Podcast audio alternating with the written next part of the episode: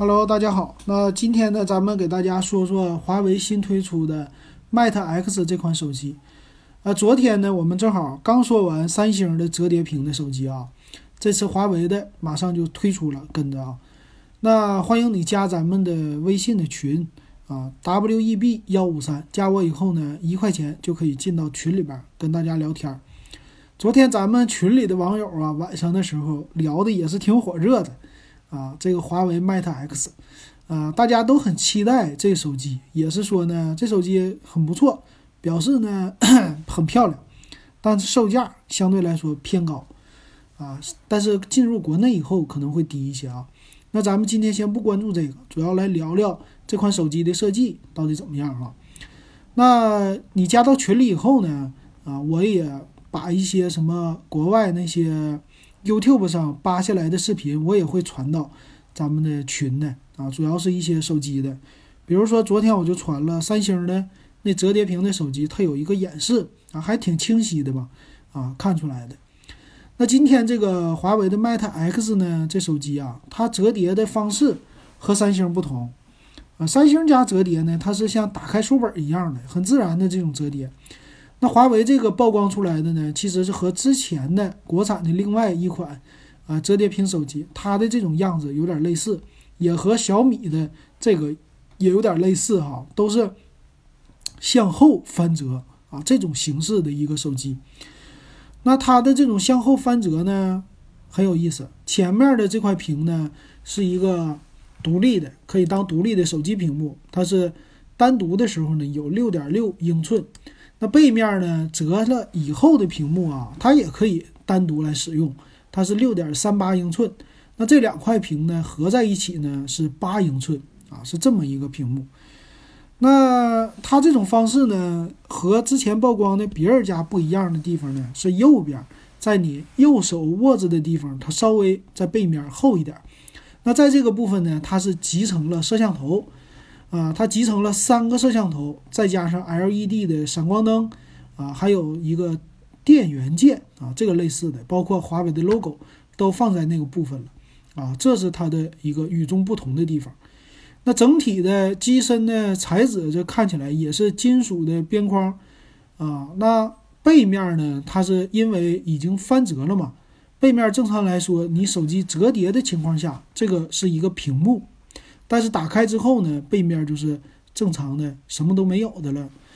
那这个手机呢也很有意思，它的整体看起来厚度并不是太厚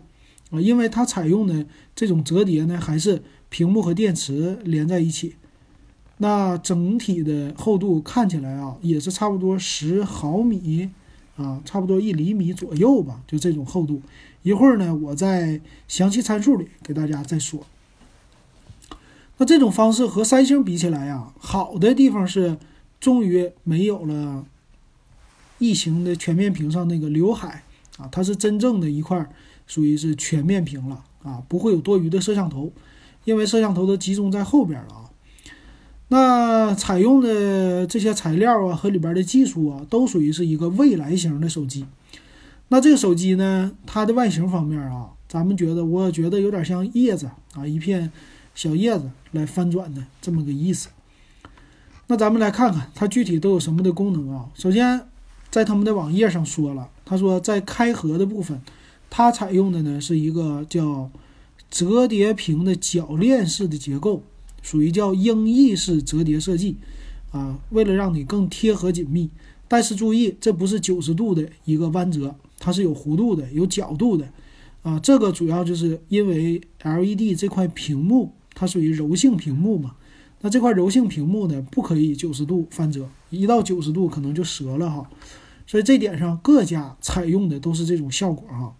哎，我终于想起来，那个国产手机叫柔宇是吧？那柔宇家呢一直没有真机给大家出现啊。好，再说过来这话题，他说呀，等你打开以后，这块屏呢是一个八寸的。叫全面浑然天成的，不会有任何多余的摄像头来打扰你的。他们家觉得这种设计是非常巧妙的啊，非常漂亮的啊。那在应用的方面呢，他也说了，他说我有五 G 的啊，你可以在生活上和工作上都兼顾的一款手机，生活上呢，你就给它折叠了当手机用；工作上呢，你给它打开当大屏八寸的平板电脑来使用。啊，一个手机就可以让你干两件事儿。还有呢，它采用的软件方式有一个叫智能分屏模式。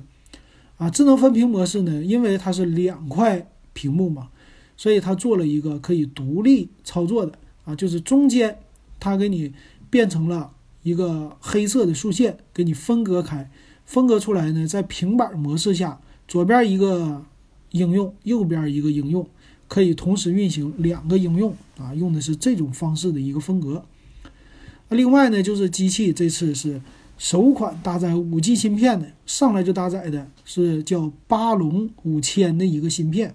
还有呢麒麟九八零的处理器啊，搭载了这两个，让你呢上来天生就支持五 G 网络哈，所以这点上来说，在全世界也都是领先的。另外呢，也有双卡的设计。啊，这双卡呢是分别支持四 G 和五 G 的技术啊，还有一点是它的一个折叠机构的设计。这折叠机构呢非常类似于啊咱们之前推推出的那种没有摄像头的滑盖屏的手机啊，啊这种的滑盖屏属于是上下推拉结构，它呢属于是翻折结构，但是能看出来它里边啊用的这种翻折的。特别微小的机构呢，也是属于机械式的，啊，机械式的翻折，翻折的时候有一个支架在后边，背后啊让它支起来，所以有这种机构，有点类似于这个叫什么呢？有点类似于咱们那个荷叶门的开折啊，这是我看看出来的一点啊，但不一不知道对不对哈。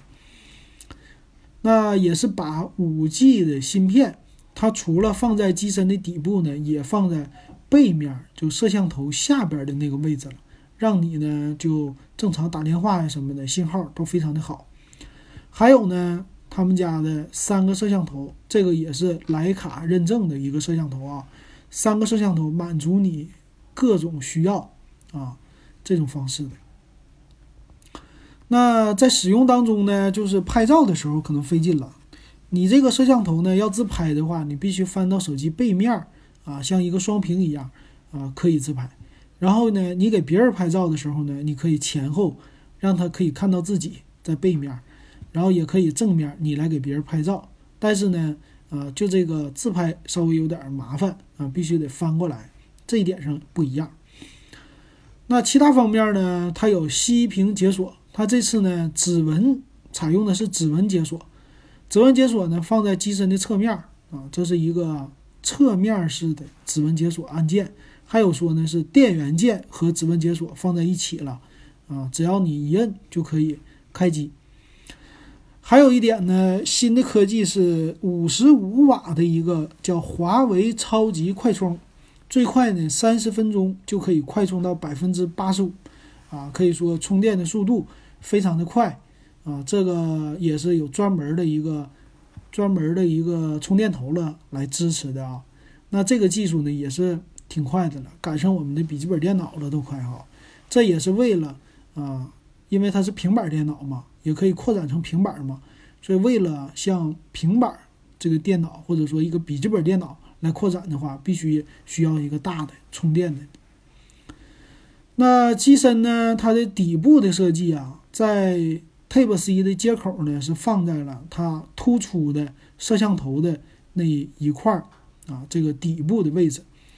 只有那儿呢是机身最后的地方，其他地方呢只有喇叭啊，有喇叭的一个出口，就是喇叭的那个开孔，还有呢麦克风的开孔，基本上就是这些东西了。那机身采用的呢是两块电池，每一个屏幕后边都有一块电池。是加起来四千五百毫安的一个大电池的电量啊，这是它整体的一个机器的功能和设置。那咱们看一下啊，它的具体参数，机身的重量达到了两百九十五克，半斤还多啊，竟然有六两这么重，非常的重，看起来。它的最大的厚度呢是十一毫米，那屏幕单独折叠出来呢，屏幕的尺寸。是五点四毫米，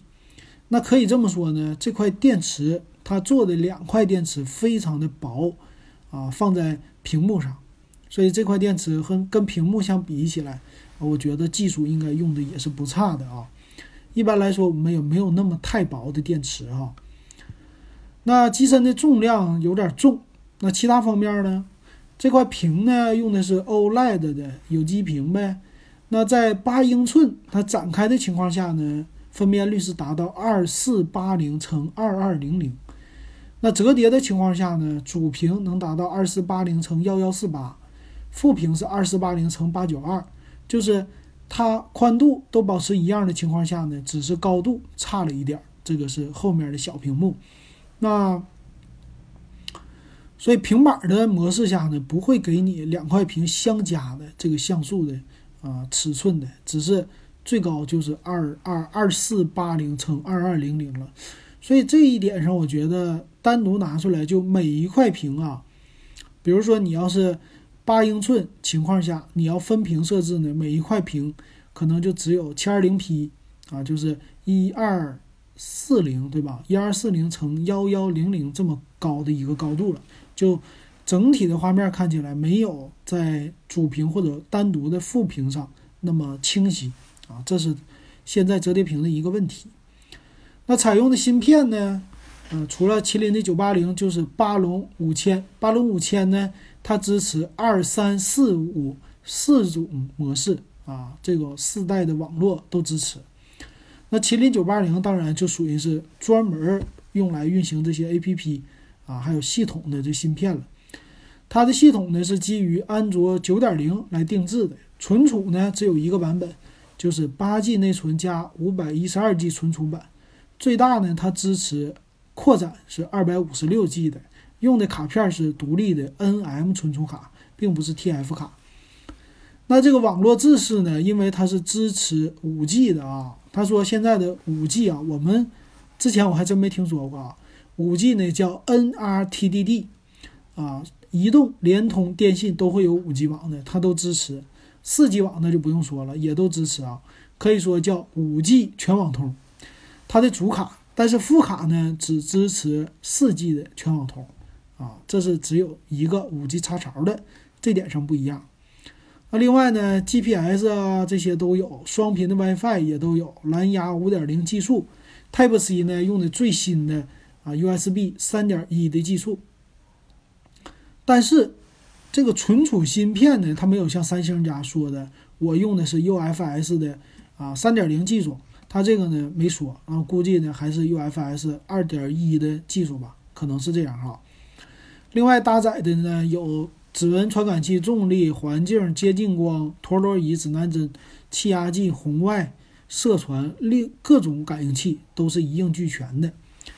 那它在拍照方面呢？摄像头是有一个四千万像素的广角的主摄，还有一千六百万像素的超广角和八百万像素的长焦，有三个徕卡镜头相组成的啊。那电池四千五百毫安，并且支持 NFC，支持华为的钱包的无线的支付哈。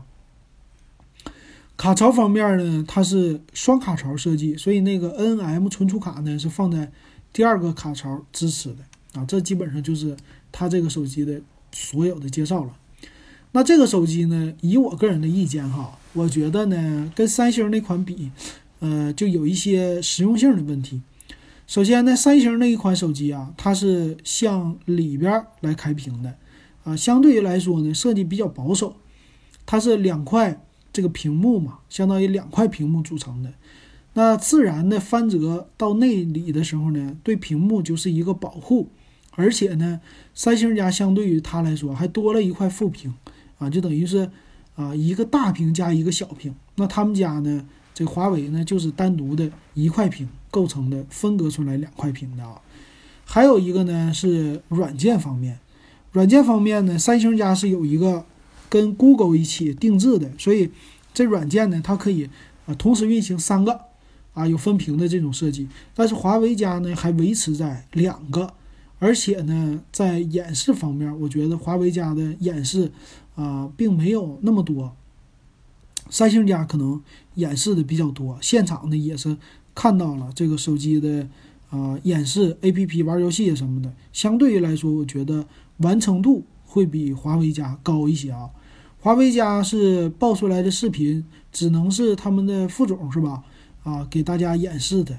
但是呢，只是演示了拍照啊、简单浏览呢，具体玩游戏啊什么的这些还我们都没有看着啊。相对于来说还神秘一点，因为它发布的时间呢是在一九年的六月份，就还有将近四个月的时间啊啊，有这个一个区别。那还有一点呢，就是机身，那真正大家买到手之后啊，这两个手机肯定都是过万的手机了。那买到手之后。三星那款手机说想带一个套的话，其实很简单哈。它这种套呢，只要把机身的背面保护住，正面可以不保护，然后再开折啊就可以了。可以说，呃，机身的各个部位吧，保护的还是很好的。但是华为这款的保护套到底要怎么套，这也是一个问题，因为它正反都是屏幕，我都要使用，那我这个保护套是不是就只能套出来一个边框啊？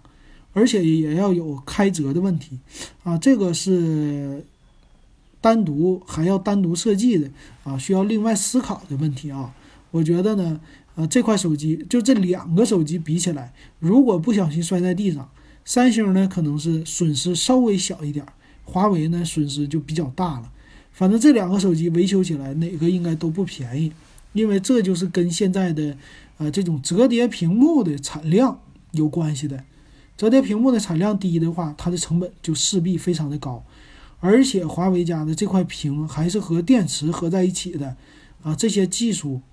可以说都是增大了它维修的成本。嗯，那我觉得呢，今年是二零一九年，是折叠手机的一个元年。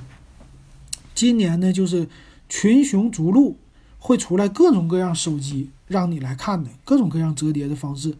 那等到过个一两年的时间呢，可能会它的应用啊，它的外形设计啊，使用啊，会越来越成熟一些的。就像全面屏刚出来的时候，也经历了一两年的时间，才到现在这么普及、这么完善，是吧？所以我们还是需要慢慢的来等待的啊，等待它的产量上来，等待它的成品率，也等待他们的啊设计的完善。呃，那现在来说呢，基本上就是我能想到的这些问题了啊，说给大家。好，那今天的点评我们就到这儿了。